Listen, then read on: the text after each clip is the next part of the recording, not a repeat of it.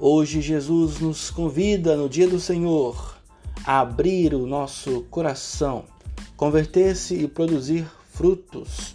Um é aquele que planta, outro é aquele que rega e outro ainda é aquele que dá o crescimento, que é Deus.